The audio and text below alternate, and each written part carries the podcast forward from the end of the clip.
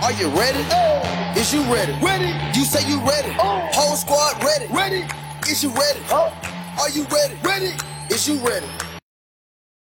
Hello，大家好，这里是 Rio，欢迎大家收听群英基地，一个属于亚特兰大老鹰球迷的中文播客节目。那么今天呢，继续我们的这个副本节目，也就是导览这个 NBA 的三十座球场。那么呢，老鹰的本赛季第一场客场比赛是在这个底特律，是迎战活塞，所以这个也就会成为我们继呃老鹰主场之后第二座我们来介绍这一个球场。那么这一座球场呢，其实它是叫做 Little Caesar Arena。Little Caesar 是一个卖这个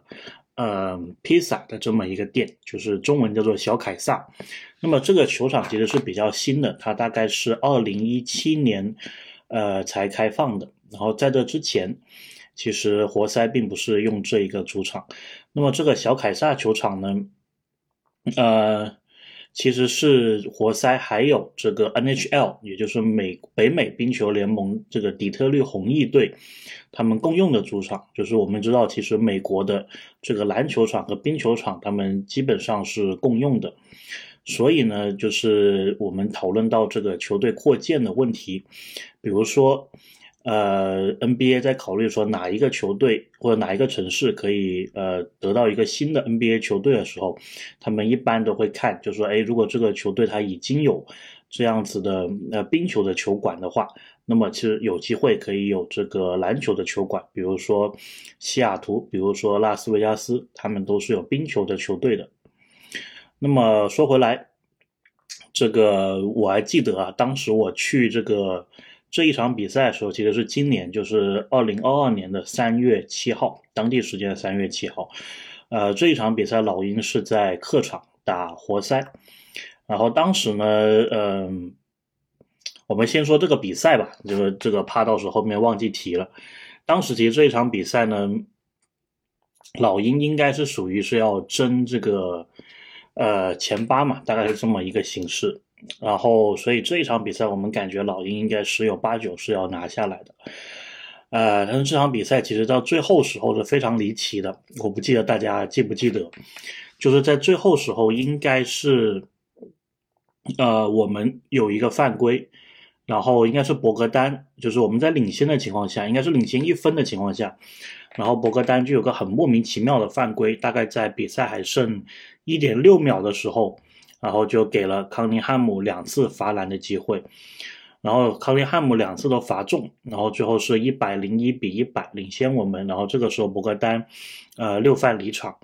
然后之后呢就很神奇的，就是柯林斯在最后时候又获得两个罚篮机会。当然柯林斯那场比赛他是有这个手指有受伤。所以他那两个罚篮他只进了一个，所以最后大家是一百零一平手进入加时赛。那么在加时赛的时候，我们就最后是输给了活塞。所以这一场比赛其实非常的可惜，就是我们是领先了大半场的，然后呃最后时候本来是要被对方绝杀的，结果自己犯了个错，然后呢不知道为什么又有机会可以呃把这个错误给纠正回来，但是又没有做到这一点。然后就输掉了比赛，所以这场比赛其实是非常有记忆点的一场比赛吧。呃，那么输了之后呢，其实这个心情也不是很好。那天我翻了翻我自己的这个照片，我发现在赛前我还拍了挺多东西的，在赛后我就好像没有拍什么照片和视频了。呃，那么这个球场的话呢，其实我刚进去。那个球场的那一瞬间，我觉得还是挺挺好的，就是它整个球场的感觉是很开阔的，然后很明亮的。就是我觉得它那个大堂啊，就是特别的，呃，给你很多的空间，你可以去到处去走的。那么它的球迷商店呢，我反而觉得没有特别的有有特色吧，因为我感觉它的球迷商店卖的更多的是这个底特律红翼队的这个东西，然后活塞队的东西好像就是。没有什么特别值得值得买的东西，至少从我的角度来看是这样子。嗯，然后球场的大堂里面其实也有很多红翼队的一个展品，可能是因为红翼队最近的这几年战绩比较好吧，所以可能他们宣传的时候也是有意识的多宣传红翼队。那么这场比赛我在那个买的座位啊，其实我当时我从某一个时间点开始，我就知道说要买这个客队的球员通道的座位，这样子可以有可能跟老鹰的这个球球员有一个互动。所以这一场比赛，我记得我是买在了，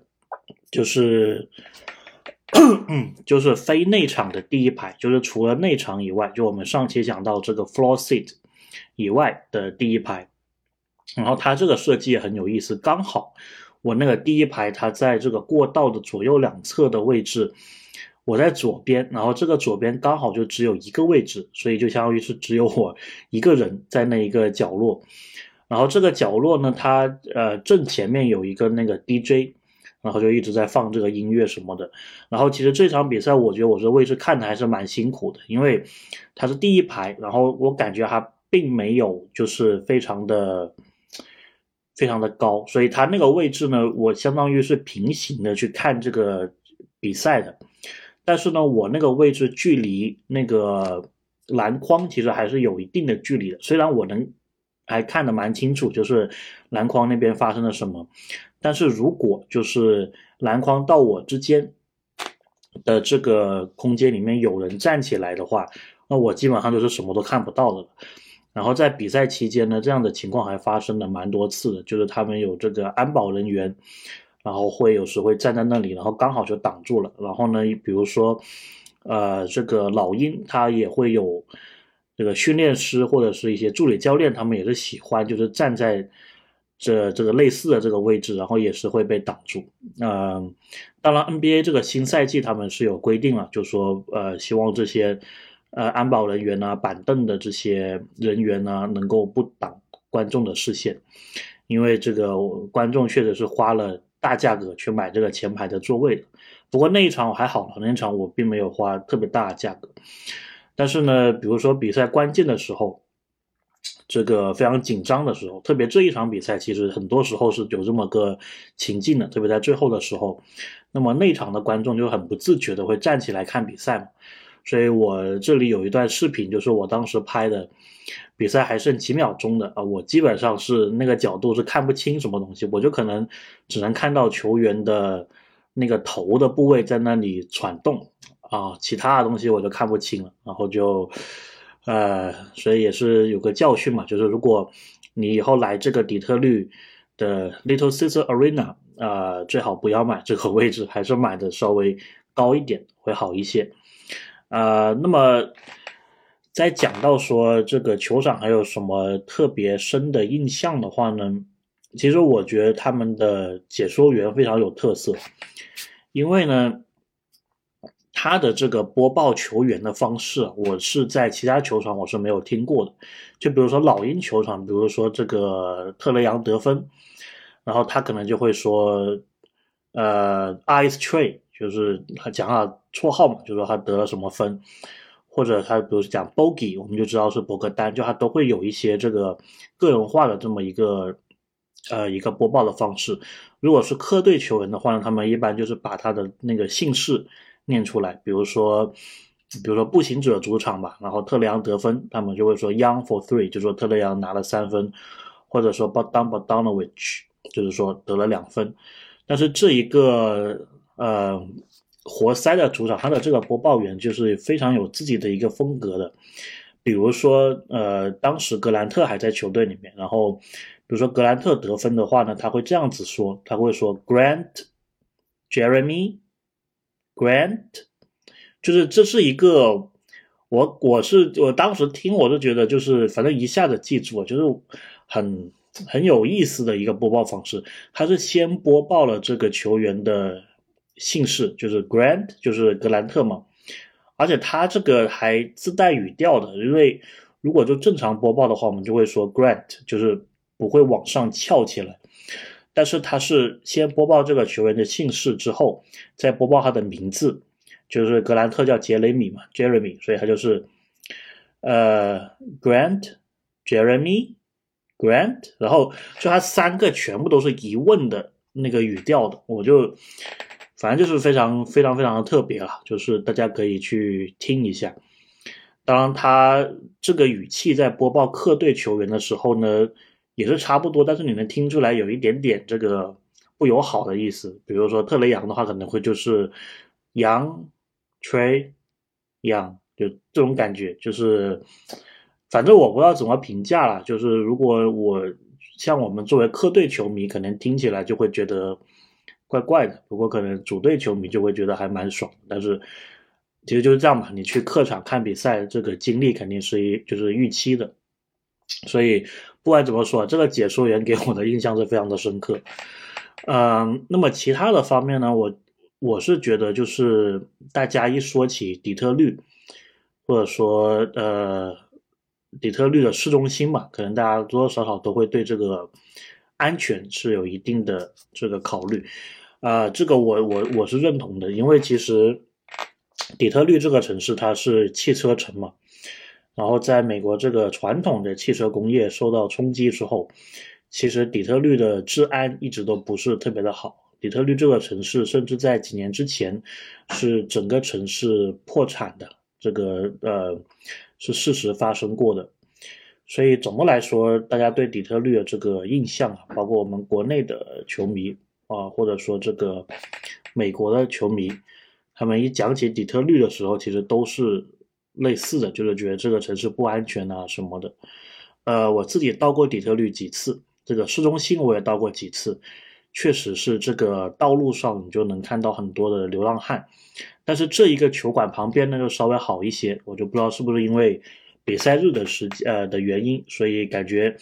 这个 Little Caesar Arena，包括它旁边有很多这个商贩，这一块我觉得做的还是还是蛮好的。